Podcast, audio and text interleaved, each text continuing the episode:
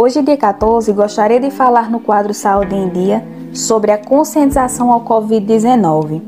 Parece um pesadelo tudo isso que estamos vivendo, não é mesmo?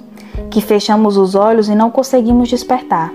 Quando pensamos que a fase ruim tinha passado, que a vacina trazia a esperança de cura, uma nova onda do vírus vem nos assombrar.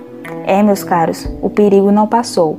O vírus é real, ele existe e confesso, a sensação é de que está cada vez mais próximo. Não aguentamos mais o número de óbitos subindo exageradamente.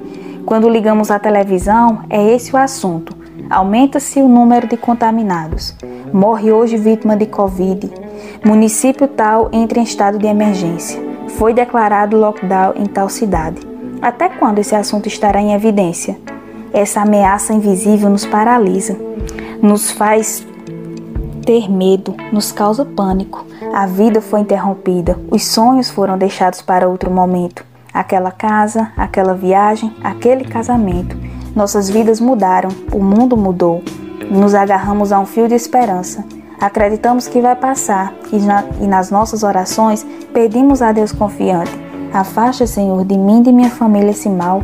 E repetimos em silêncio como que uma prece: Vai passar, vai passar. Só que enquanto não passa, pessoas estão morrendo. Não são mais só as pessoas dos jornais, da cidade do outro lado, é agora próximo a nós. Pode acontecer a qualquer momento com seu vizinho, com seu amigo, com a sua família, com você.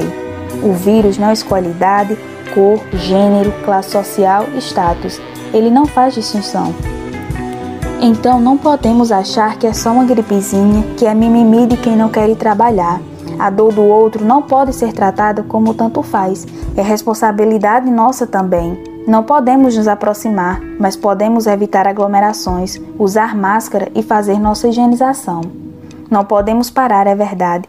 Tem gente que tem o privilégio de poder executar seu trabalho de sua casa, mas tem gente que não. A grande maioria não. Não julguemos. A falta de empatia com o outro é o que assusta mais do que a contaminação do vírus. Você pode evitar uma festa, um encontro, aquela confraternização.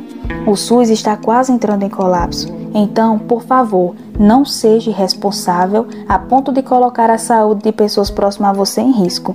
A máscara cobre hoje teu sorriso para evitar a lágrima de dor que poderá sair do seu olho. Podemos superar esse momento, podemos ser mais fortes, podemos sair dessa paralisia, mas para isso, previna-se. E sim, isso é um apelo. Sou a psicóloga Patrícia Cássia e mais informações como esta você encontra no podcast no portal iraona.net. Vem conferir!